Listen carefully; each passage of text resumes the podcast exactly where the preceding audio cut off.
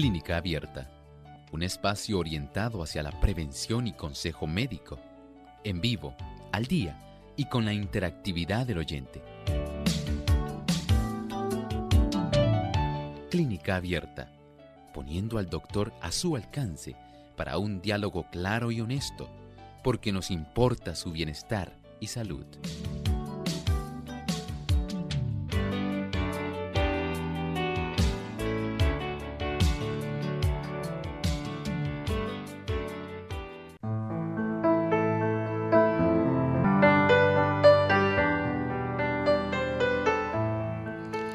Llegado el momento de usted hacer su consulta en nuestro programa de Clínica Abierta. Les invitamos desde ya a llamar para participar a nuestras líneas telefónicas. Pueden comunicarse directamente al 787-303-0101. Aquellos amigos que están en otros países pueden hacerlo llamando al 787-763-7100 o al 787 282 5990.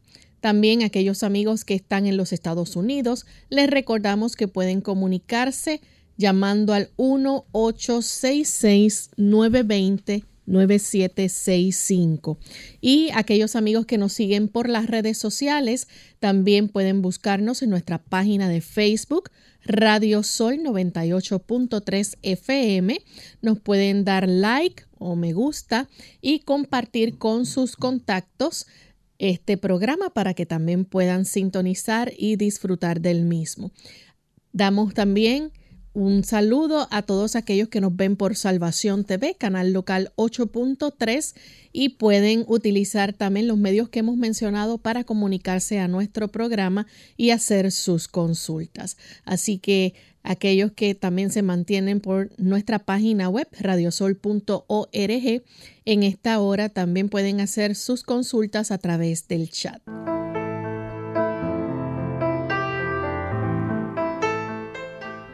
Y damos una cordial bienvenida a todos los amigos que a esta hora están conectados con nuestro programa de Clínica Abierta. Nos sentimos muy contentos de poder estar aquí nuevamente para llevarles otro programa más de salud, porque nos importa su bienestar y salud. Me acompaña como todos los días el doctor Elmo Rodríguez. ¿Cómo está, doctor? Muy bien, saludos cordiales Lorraine. Saludamos a nuestro equipo de trabajo también a todos aquellos amigos que se han enlazado en esta ocasión aquí a Clínica Abierta. Y también queremos saludar de forma muy especial a todos aquellos que a través de las diferentes emisoras hacen posible la retransmisión de este programa todos esos equipos de trabajo en los diferentes países, pero en especial nuestro saludo va hoy para los amigos que nos escuchan a través de Radio Altiplano A Devenir 820 AM. Esto es en la ciudad de La Paz, en Bolivia. Así que para nuestros amigos bolivianos, un gran saludo desde San Juan, Puerto Rico. Y estamos listos para escuchar el pensamiento saludable de hoy, así que vamos allá. Además de cuidar tu salud física, cuidamos tu salud mental. Este es el pensamiento saludable en clínica abierta.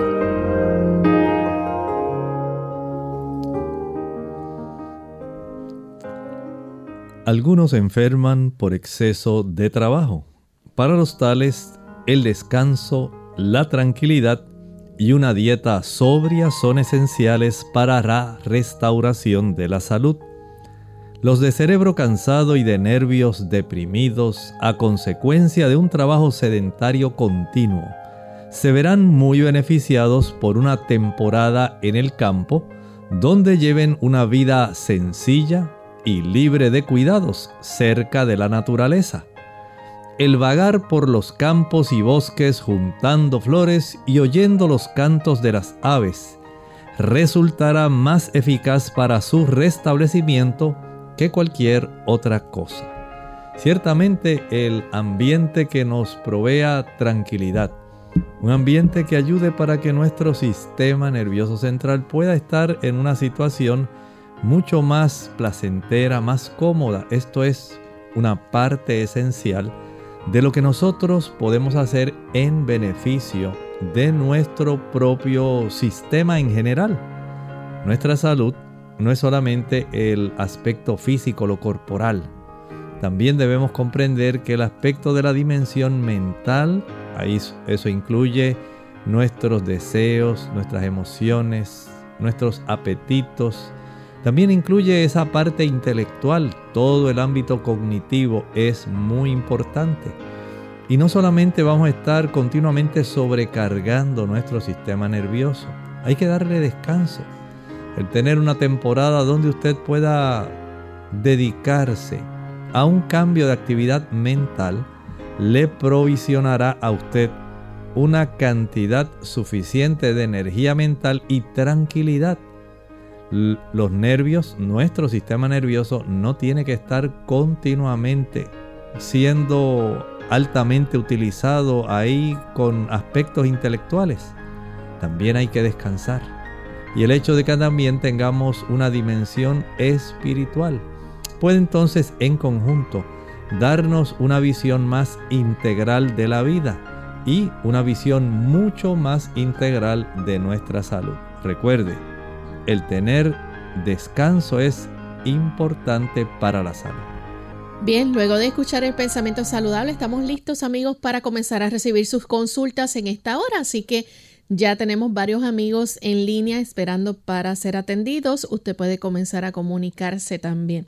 Tenemos a María, es nuestra primera amiga oyente desde la República Dominicana. Se comunica. Adelante María con la, la consulta.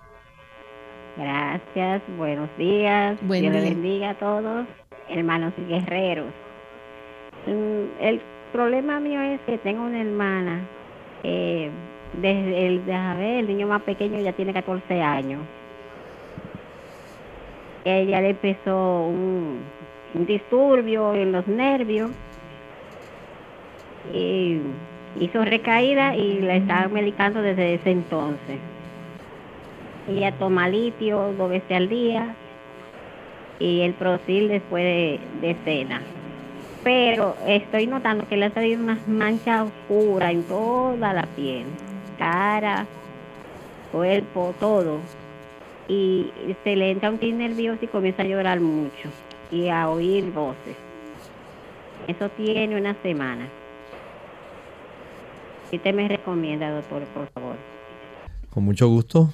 Entiendo que la situación de ella amerita que pueda ser llevada a su psiquiatra.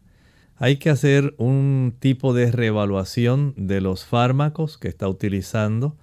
Hay que verificar esa potencia, la dosis que se le está administrando y probablemente el médico, el psiquiatra tenga que cambiar algún medicamento porque le está sucediendo este conjunto de situaciones que usted muy bien ha presentado y que ameritan esa reevaluación. Llévela cuanto antes con el médico que la atiende con su psiquiatra. Tenemos también la próxima llamada, la hace la señora Colón desde Caguas, Puerto Rico. Adelante con la pregunta, señora Colón. Ah, buenos días a ambos. La semana pasada el doctor habló acerca de una cura de uvas moradas yo busqué información, ¿verdad?, respecto a eso, de la uva, ¿verdad? Y se menciona que según la Agencia Española de Seguridad Alimentaria y Nutrición, pues colocaban a la uva, ¿verdad?, en una de las listas de alimentos con más restos de pesticidas. Esos analistas pues detectaron que habían 41 pesticidas diferentes y 22 de estos plaguicidas estaban considerados como disruptores endocrinos. Yo quiero su opinión respecto a eso y gracias. Sí, no solamente las uvas, sabemos que también las manzanas, las peras, los tomates, el repollo, hay una gran cantidad de frutas y vegetales que sí tienen una cantidad de químicos que están asperjados. Algunas personas utilizan el agua con un poco de vinagre tratando de neutralizar algunos de esos químicos. Recuerden que estos químicos son muy sensibles al cambio de pH. Si usted puede utilizar, digamos, un galón de agua y en ese galón de agua le añade una cucharada de vinagre, lo disuelve bien y sumerge por lo menos durante unos 20 minutos alguna fruta o vegetal que usted quiera consumir. Después lo puede enjuagar en agua normal. Esto puede aminorar, no estoy diciendo que va a neutralizar por completo, pero sí aminora el efecto que puedan tener estos químicos. Pero hay algo asombroso.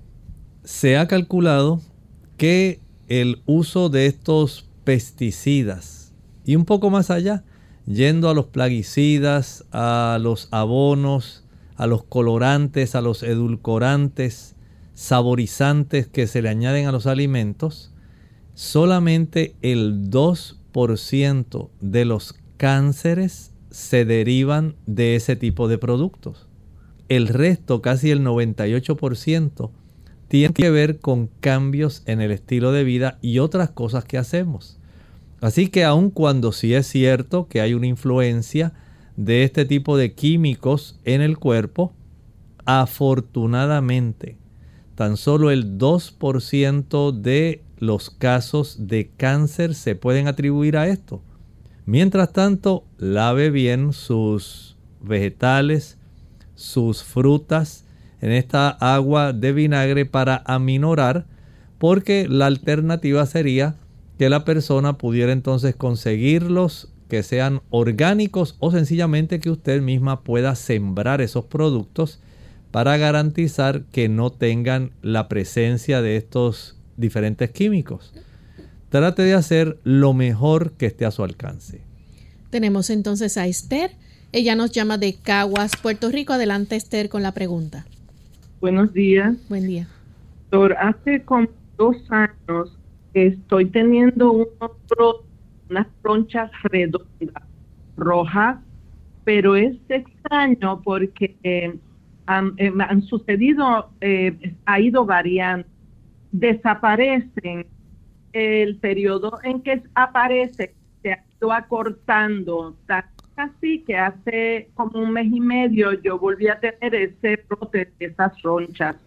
Pero lo más curioso que me está es que salen siempre, salieron una vez en estos seis lugares, desaparecen y cuando aparecen, aparecen otra vez en el mismo lugar. Cada vez más eh, me pican más y entonces yo siento que como que cogen más tejido porque se me, ya, a principio no, ahora sí se me forman como unas bolsas, las rocas se convierten en una bolsa de agua. Si esto está notando que se aparece y desaparece con más o menos un círculo, un ciclo. Sería entonces útil que usted pudiera ir a su dermatólogo para que él pueda revisar qué está ocurriendo. No sabemos si hay una exposición con esa frecuencia de alguna sustancia que inadvertidamente se acumule y comience esa manifestación dermatológica. Por eso haga un inventario de lo que usted comió, digamos, la semana antes a que esto sucediera. Eh, entiendo que hay algunos tipos de edulcorantes, hay algunos tipos de saborizantes, algunos colorantes que pueden estar influyendo en esto. Pero también, no sé si está utilizando algún tipo de fármaco que también el cuerpo al procesarlo pudiera facilitar esta situación o sencillamente hubiera alguna intervención de algún otro sistema en el organismo, digamos el sistema inmunológico, que pudiera estar propiciando este tipo de manifestación. Vaya al dermatólogo, saque cita con él y relátele esto mismo que usted nos está diciendo Estoy seguro que él le podrá ayudar con mucha precisión al poder ver el tipo de lesión que usted está presentando. Bien amigos, ha llegado, ha llegado el momento de hacer su, su, esta pausa y cuando regresemos vamos a continuar con sus consultas. Una impresionante nube de gloria angelical iluminó las bendecidas colinas de Belén para luego escuchar la más linda melodía jamás percibida por oídos humanos, anunciando el evento que cambió al mundo os ha nacido hoy en la ciudad de David un Salvador que es Cristo el Señor. Gloria a Dios en las alturas y en la tierra paz, buena voluntad para con los hombres. A esas milenarias voces de ángeles se unen hoy las voces de la gran familia de Radio Sol para decirle a nuestra selecta audiencia que la paz y el amor de nuestro Señor y Salvador Jesucristo colme nuestros corazones y disfruten de unas felices Navidades y un venturoso año. ¡Felicidades!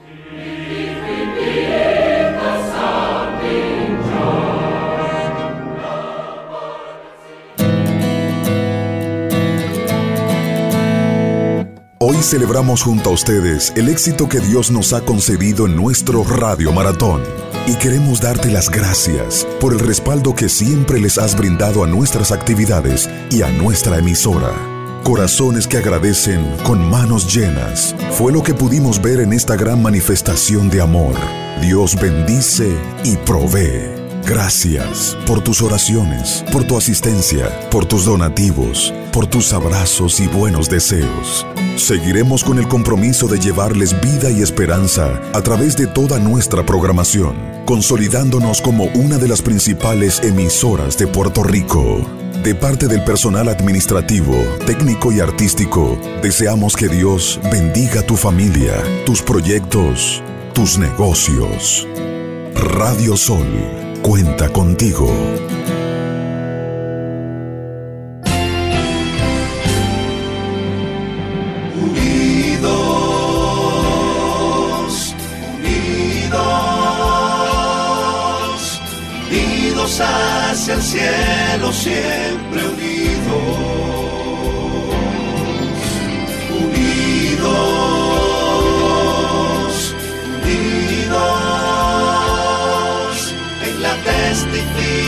Testificación de la verdad. En la testificación de la verdad.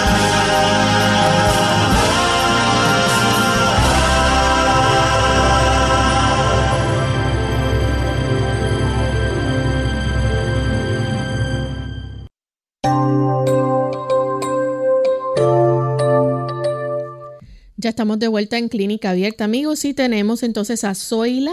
Ella nos llama desde los Estados Unidos. Zoila, escuchamos la pregunta. Bienvenida. Buenos días, que Dios lo bendiga. Buen día. Doctor, apreciamos mucho su trabajo. Que Dios lo siga bendiciendo. Gracias. Yo estoy llamando porque yo tengo una gastritis crónica y también no puedo dormir. Tengo insomnio. Eso es todo. Muchas gracias. Que Dios lo bendiga. Muchas gracias. Bueno, mire, este asunto de la gastritis crónica podemos abordar el problema desde un ángulo que pueda ser bastante cómodo y racional para usted. Sabemos que si deseamos ayudar a reducir la inflamación del estómago, no lo podemos hacer si por otro lado le estamos continuamente facilitando el desarrollo de esa inflamación. ¿Por qué ángulo vamos? Bueno, sencillamente usted debe tratar de evitar el consumo de sustancias que le irriten el estómago. Primero, evite el uso del café y el chocolate. Segundo, evite el consumo de frituras. Las frituras añaden mucho a este problema. Tercero, trate de evitar el consumo de productos azucarados. El azúcar facilita mucho el desarrollo de inflamación en la mucosa del estómago. No consuma ají picante, chile, cayenne, la canela, el uso de clavos de olor, el uso también de mostaza, nuez moscada, pimienta, vinagre, glutamato monosódico. Todas ellas son sustancias que van a estar facilitando el desarrollo de este tipo de inflamación. Así que si usted evita este tipo de inflamación, vamos a tener un estómago bien contento. Y de esta manera entonces ya comenzamos el primer paso. Reducimos la inflamación de la mucosa estomacal. Ahora podemos acelerar el tipo de progreso hacia la salud del estómago, por ejemplo, consumiendo el agua de papa. Para usted preparar el agua de papa, va a utilizar su licuadora y va a añadir dos tazas de agua y una sola papa cruda. Esto lo va a proceder a licuar, claro, debe pelar la papa. Y una vez la haya pelado, proceda a licuarla, cuele y va a obtener dos tazas de agua de papa. De esta agua de papa usted va a hacer entonces cuatro tomas de media taza. Dos tazas le alcanzan para cuatro tomas de media taza. La primera media taza la va a tomar media hora antes del desayuno. La segunda media taza media hora antes del almuerzo. La tercera media taza media hora antes de la cena. Y la última media taza la tomará al acostarse. Este tipo de tratamiento de agua de papa lo va a practicar por un lapso de siete semanas.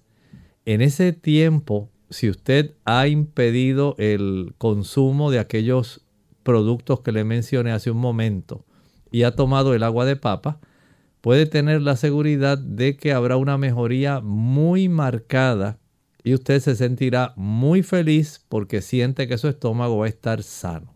Bien, nuestra siguiente consulta es a través de el, el chat. Nos escribe Ana de la República Dominicana. Dice, doctor, mi padre salió con el ALT y el TPG en 60 y el AST-TGO en 70 y la lipasa en 69, todos altos. ¿Qué se puede hacer naturalmente para bajarlos?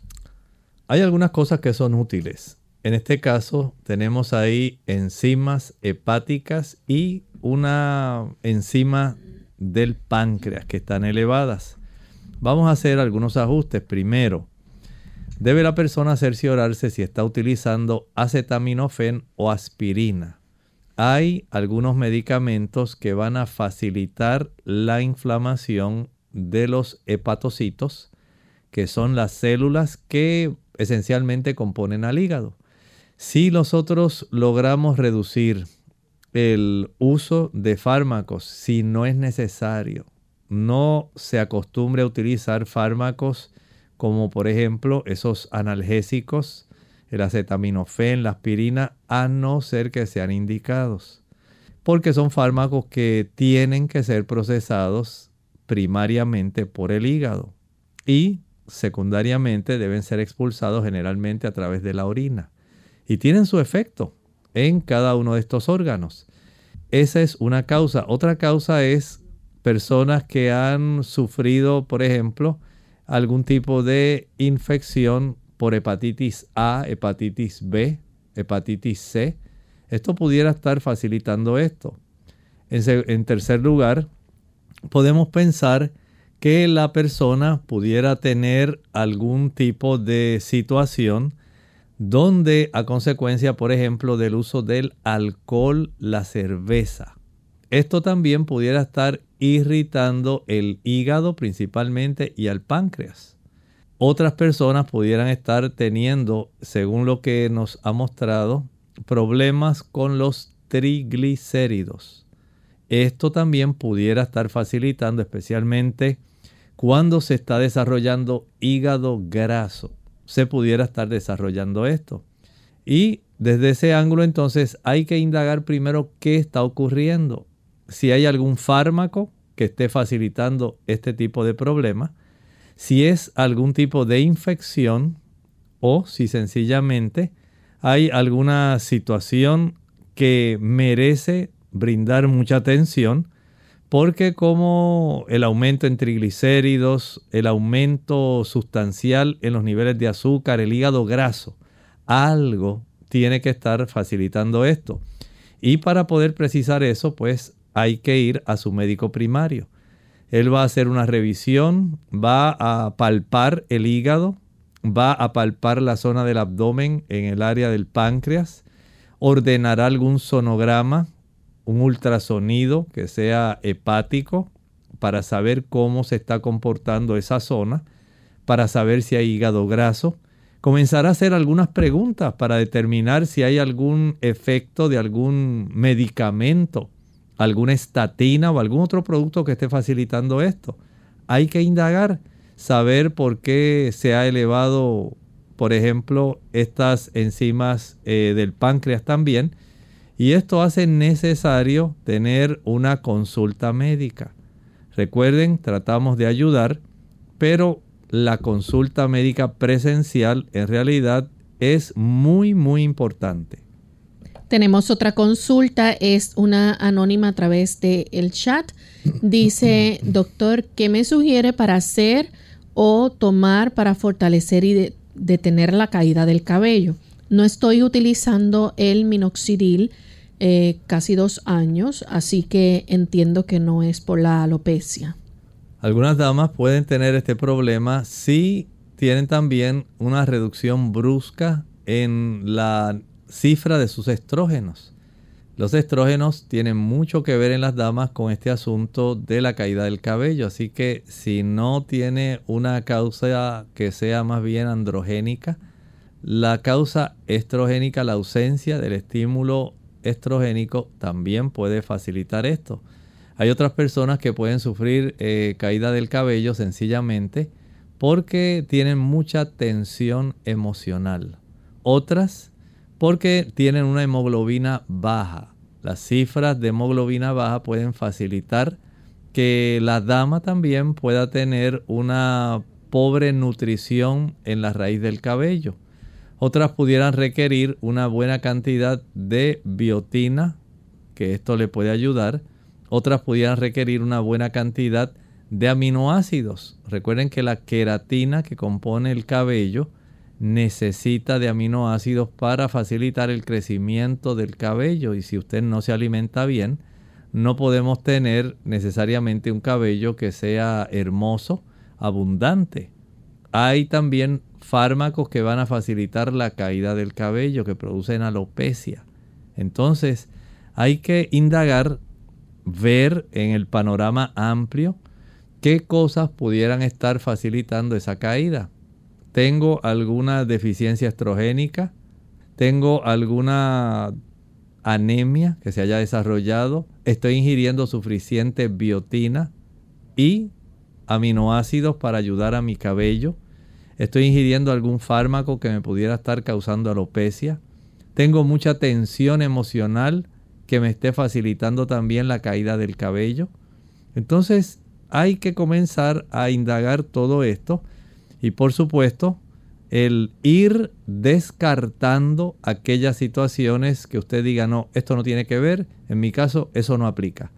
Entonces usted va a ir quedándose con aquellas que son la sospecha principal y una de ellas puede ser la falta de nutrimentos esenciales porque básicamente a veces la alimentación se limita a ciertos productos que son bien repetitivos eh, y que lamentablemente no les vayan a estar proveyendo toda la cantidad de sustancias que el cabello necesita para su crecimiento. Vamos en este momento, amigos, a nuestra segunda y última pausa. Al regreso continuaremos contestando más consultas.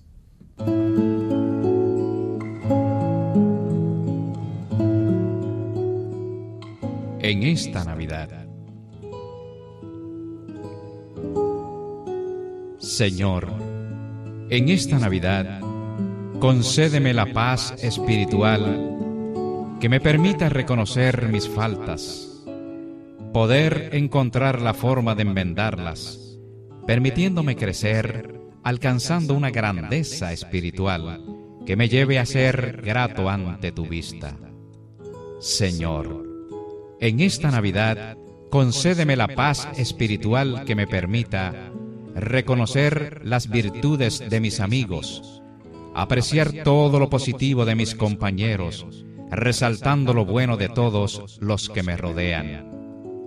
Señor, en esta Navidad, concédeme la paz espiritual que me permita olvidar la ofensa que me ha herido, transformando toda mi pena en alegría, llenando el corazón en puro gozo, donde fluya el amor, la verdad y la justicia.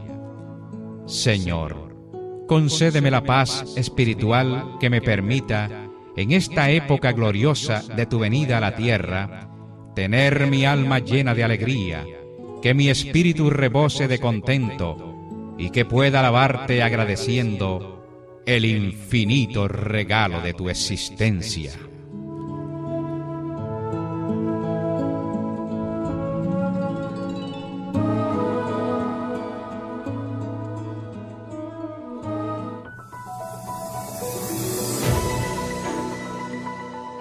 Si usted no tiene contraindicaciones médicas en cuanto al horario de alimentación, se recomienda que el intervalo entre comidas sea de aproximadamente 6 horas. Esto ayudará a mejorar la memoria y el intelecto, además fortalecerá los huesos y preserva la función renal, aumenta la energía y disminuye el estrés, ayuda a controlar el peso y disminuye el desarrollo del cáncer, las enfermedades del corazón y la diabetes. Si se ingieren las comidas demasiado juntas, se disminuye el apetito, retarda la digestión que incrementa la producción de toxinas en la sangre, aumenta las caries e interfiere con el sueño profundo y restaurador de la salud.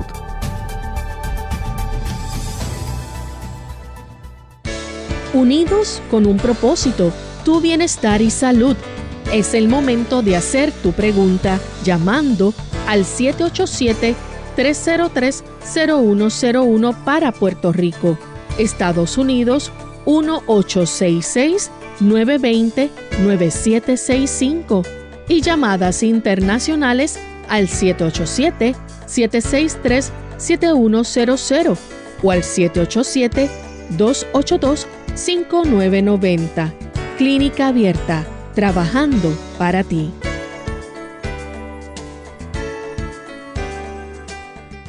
Clínica Abierta. Ya estamos de vuelta en Clínica Abierta, amigos, y continuamos contestando sus consultas. Tenemos varias a través del chat y nos escribe Mirelis Caraballo. Dice, doctor, eh, por favor, un remedio para el asma y la sinusitis. Estamos en una época donde hay una mayor cantidad de temperaturas bajas, hay más frío, más humedad y lo recomendable es que la persona pueda dejar de utilizar productos que contienen leche, mantequilla, queso, yogur. Ese tipo de productos va a facilitar que se produzca una mayor cantidad de secreción mucosa en los bronquios. También el evitar el uso de algunas sustancias como las harinas blancas, el pan blanco, las galletas blancas. Ese tipo de productos van a facilitar también el desarrollo de este problema. Puede también la persona eh, tratar de ejercitarse un poco más al aire libre y al sol. Esto ayuda mucho para que la persona pueda tener una mayor dilatación bronquial. Y por supuesto, podemos preparar un jarabe un jarabe que ayude para que se puedan expectorar más fácilmente esas mucosidades. Y para esto se les recomienda preparar, digamos, una taza, utilizar una taza de pulpa de sábila pura, añadirle una taza de jugo de limón puro. A esto se le puede añadir una cebolla completa, una cebolla morada. Puede añadir dos o tres dientes de ajo puede añadirle algunas ramitas de berro y un rábano. Proceda a licuar bien y una vez licúe y cuele, envase y refrigere. Ese jarabe va a utilizar dos cucharadas cada 3 a 4 horas por un lapso aproximado de unos 7 a 10 días. Esto ayuda a desobstruir las vías respiratorias que han estado llenas de flema el ejercitarse ah, en un ambiente que haya sol, que haya sido apropiado, facilita que haya una broncodilatación, se abran los bronquios y la persona pueda respirar mejor. Y esto ayuda también para la sinusitis. Así que inicie primero evitando el consumo de aquellos alimentos que mencioné. Leche, mantequilla, el queso, el yogur, pan blanco y galletas. Y de esta manera usted notará cómo mejora su situación. Bien, continuamos entonces con la próxima consulta. Esta la hace Giscauri de Castillo. Nos escribe y dice, doctor, eh, quiero que me pueda decir qué hacer para la gastritis y esto me da mareos. no tiene necesariamente que desarrollar algún tipo de mareos porque la persona tenga gastritis. Pudiera haber alguna otra condición que haya que atender. La gastritis, como mencionamos hace un momento, hay que descartar primero aquellos hábitos o factores que facilitan el desarrollo de la inflamación de la mucosa del estómago, que es en realidad la gastritis. Desde ese ángulo, el evitar el café y el chocolate son dos de los productos que más comúnmente facilitan inflamación de la mucosa gástrica. Consumiendo café y chocolate no vamos a mejorar de la gastritis. Consumiendo alcohol o fumando, usando tabaco, no vamos a mejorar de la gastritis. El problema va a continuar. Consumiendo productos fritos y o productos que tengan también azúcar, jugos, maltas, refrescos, bombones, helados, paletas, bizcochos, flanes, chocolates, turrón, no vamos a mejorar. El azúcar es un agente que irrita la mucosa estomacal. Y muchas personas dirán, doctor, pero ¿cómo es posible si yo toda la vida sí es cierto? Pero llegó el momento en que su mucosa estomacal está muy sensible y por diversas causas se ha irritado. Y si ha sido esa irritación porque usted pues se come ahora un dulcecito y más tarde se toma un jugo y después se come un pedazo de pie y después se come un chocolate, pues ya sabe que usted mismo está facilitando mediante la cantidad de azúcar y por estar comiendo fuera de horarios.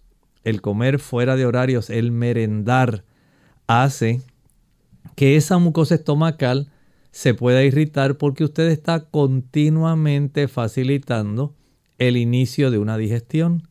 Y cada vez que hay, por ejemplo, proteína o que hay grasas en el producto que usted consume, por ejemplo, un chocolate tiene grasas. No podemos decir que usted está consumiendo algo que no tiene grasa. El chocolate tiene grasa y tiene azúcar. La presencia de grasa y la presencia de proteínas va a facilitar que se puedan desencadenar una producción de ácido clorhídrico.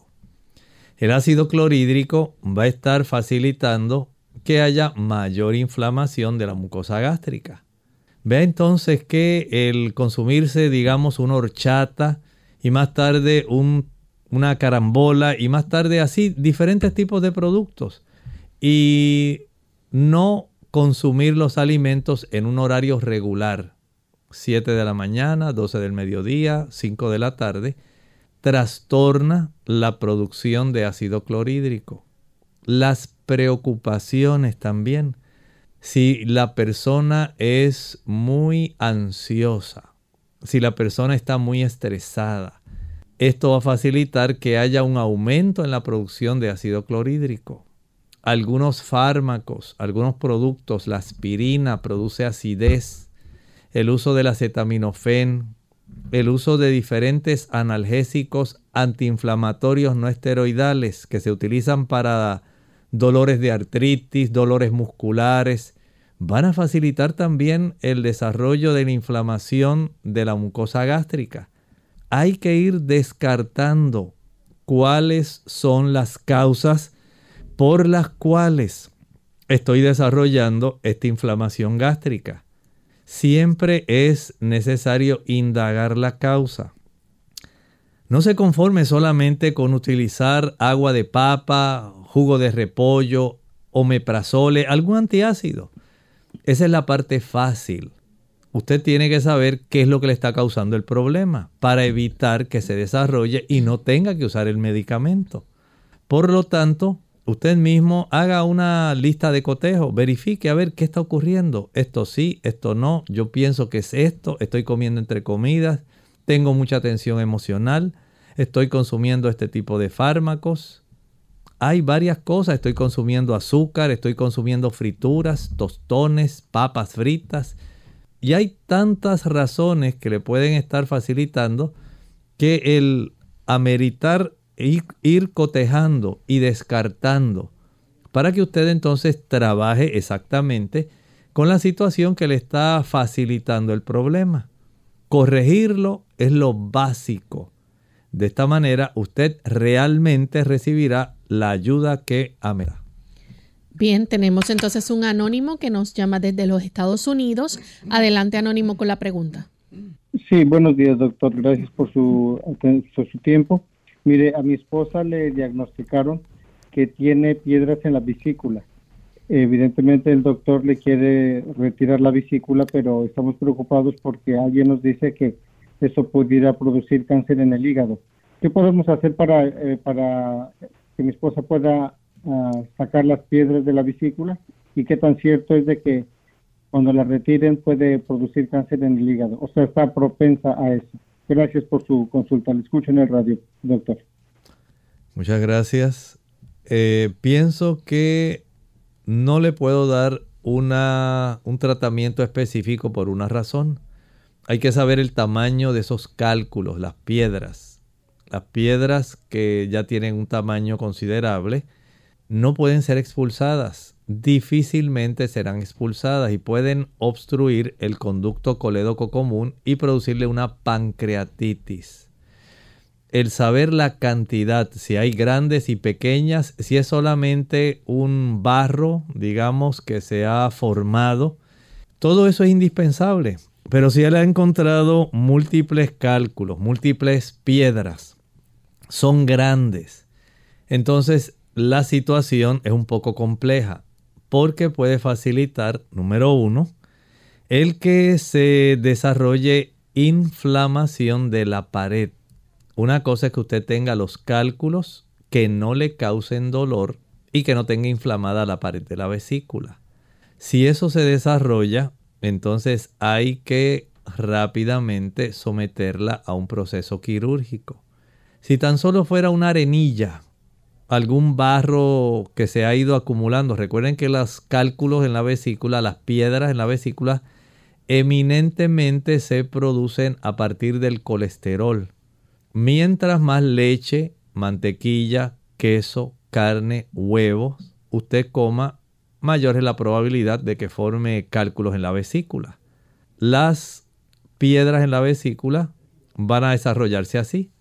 Si usted tiene, digamos, son arenillas y no le causan dolor, al cambiar la alimentación es bien probable que estas puedan ser eliminadas pero tiene que dejar de consumir esos productos. Recuerden que solamente los productos que contienen colesterol son los que van a aumentar la cantidad de colesterol en la sangre. Normalmente nuestro hígado produce colesterol, pero cuando consumimos leche, mantequilla, queso, carne, huevos, sea carne blanca, carne roja, pescado, se aumenta la cifra de colesterol propio y entonces se incrementa sustancialmente la cantidad total de colesterol, facilitando que aumente el tamaño de los cálculos o se formen más.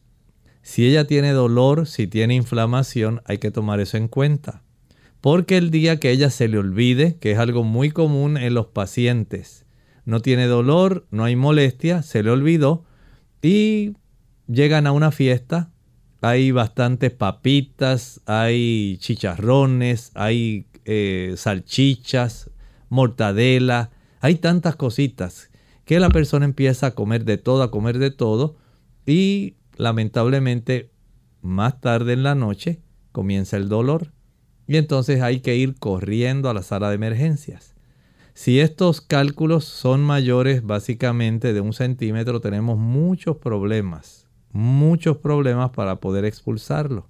Y mientras coma productos animales no le van a reducir.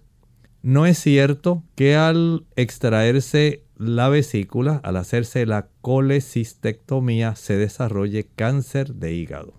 Bien amigos, tenemos entonces otra consulta. Esta la hace Gladys Celedón y nos dice, buenos días doctor, ¿qué puedo tomar para la infección de los riñones y el aldor. Bueno, el que haya una infección renal depende de cuál sea el agente. Algunas personas, especialmente las damas, este tipo de situación se desarrolla particularmente por la Escherichia coli. Resulta ser el agente infeccioso más común que va a estar facilitando el que se desarrolle este problema de la infección de las vías urinarias. El requerir, por ejemplo, hacerse un urocultivo, el hacerse también un urianálisis. Esto puede ser bastante básico para saber cuál es el tipo de agente infeccioso que más le está atacando. Claro, no siempre va a ser la Escherichia coli. Hay otros agentes infecciosos que pueden estar desarrollándose. A veces hay clamidia, a veces hay gonorrea, en otras ocasiones hay sífilis que pueden producir bastante ardor y molestia. Y son cosas que hay que tomar en cuenta. Por eso es necesario el tener que ir al médico, hacerse estos estudios eh, que son clave y de acuerdo a la gente, digamos que fuera una infección sencilla, puede facilitar entonces que usted la pueda eliminar el uso de los arándanos rojos, el cranberry. Esto ayuda. Otras personas utilizan cranberry con limón, otras personas utilizan agua de limón sola y les resulta factible, pero hay otras que van a requerir utilizar antibióticos. Algunas sencillamente pueden requerir antibióticos fuertes, otras algunos antisépticos urinarios y esto puede resultar eh, bastante sencillo para ellas. Pero no todo el mundo es igual. Por eso hay que indagar, saber cuál es el agente causante del problema y atajar a tiempo antes de que la infección pueda complicarse. En ocasiones, las infecciones severas de las vías urinarias pueden desarrollar hidronefrosis y complicaciones a nivel renal. Tenemos entonces a Wilfredo que nos llama desde Trujillo Alto. Escuchamos la pregunta, Wilfredo. Sí, buenos días. Buen día. Es que eh, eso, voy a empezar a la que ha mencionado varias el doctor. Eh, la pregunta que tengo, eh, tengo entendido que está buena Wilfredo, estamos escuchándole entrecortado. No sé si pudiera nuevamente comenzar con su planteamiento. Aquí está. Sí, que ahora me escucha mejor. Sí. Sí, lo que deseo saber es si la, dieta del limón, que ha mencionado anteriormente varias veces el doctor, ¿qué beneficios tiene aparte de la artritis eh, reumatoide? Eh, entiendo, si ah, ah, se beneficia el que tiene artritis o, o, u ortoartritis. Muchas gracias. Mire, básicamente cuando usted desea producir un proceso donde el cuerpo trate de facilitar procesos de desintoxicación. Este tipo de cura de limón, ese sería el nombre, la cura de limón, ayuda especialmente al paciente que tiene el desarrollo de artritis reumatoidea. La osteoartritis tiene otro tipo de razón, otra causa, pero también se beneficia, no en un grado tan abundante como el que tiene artritis reumatoidea porque la osteoartritis va a conllevar no solamente degeneración y desgaste que no podemos eh, revertir. Eh, en este caso puede ayudar a reducir dolores e inflamación y vamos a decir ayudar en cierta forma el que haya una mejor circulación Gran parte del problema de la osteoartritis es que no hay una buena circulación en los pequeños vasitos que nutren el cartílago articular y de esta manera ese cartílago comienza a sufrir un deterioro bastante significativo. En la artritis reumatoidea estamos hablando de un proceso que es más bien de índole inflamatorio y a consecuencia de la inflamación y el ataque de las células blancas de la persona hacia los tejidos, especialmente de cartílago y cápsulas articulares, se desarrollan problemas de calor, dolor, limitación de movimiento, bastante inflamación en estas personas. En la osteoartritis no se desarrolla tanta inflamación, pero sí hay mucho tipo de degeneración, mucho desgaste y daño.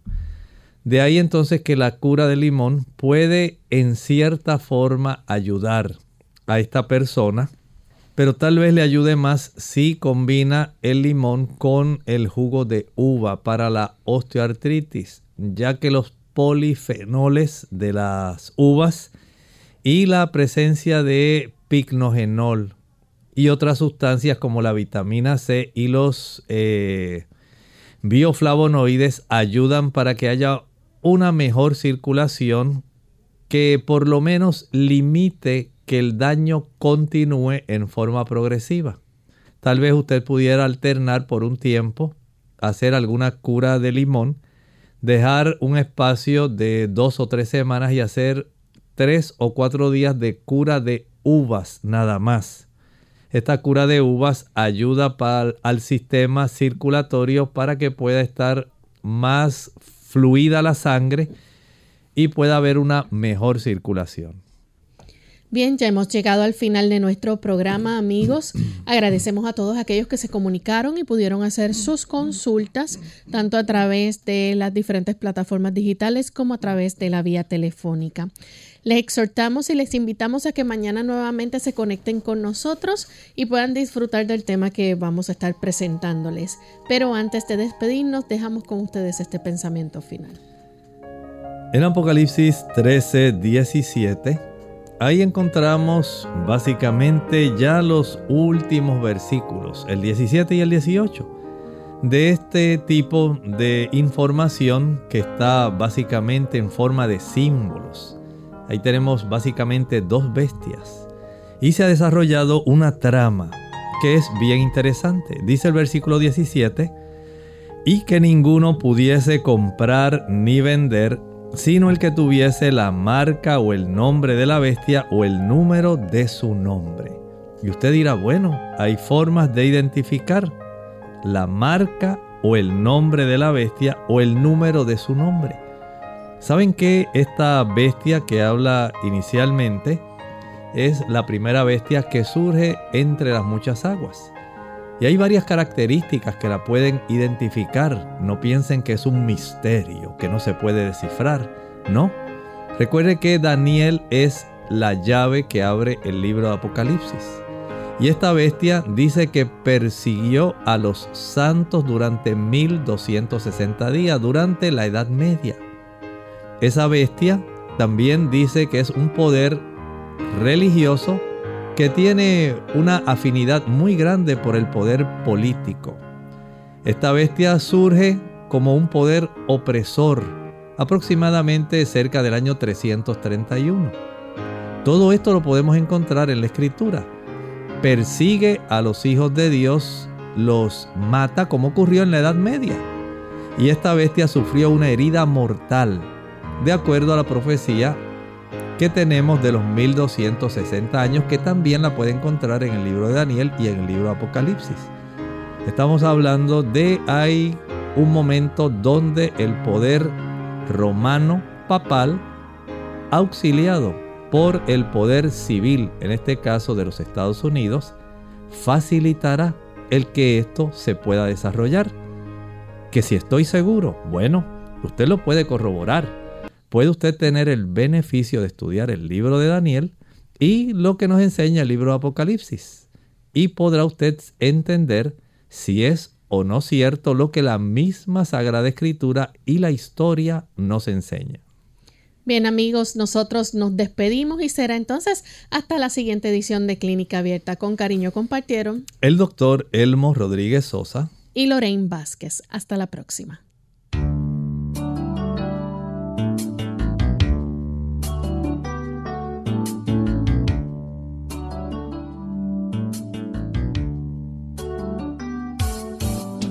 Clínica abierta. No es nuestra intención sustituir el diagnóstico médico. Antes de poner en práctica cualquier consejo brindado en este programa, usted debe consultar con su médico.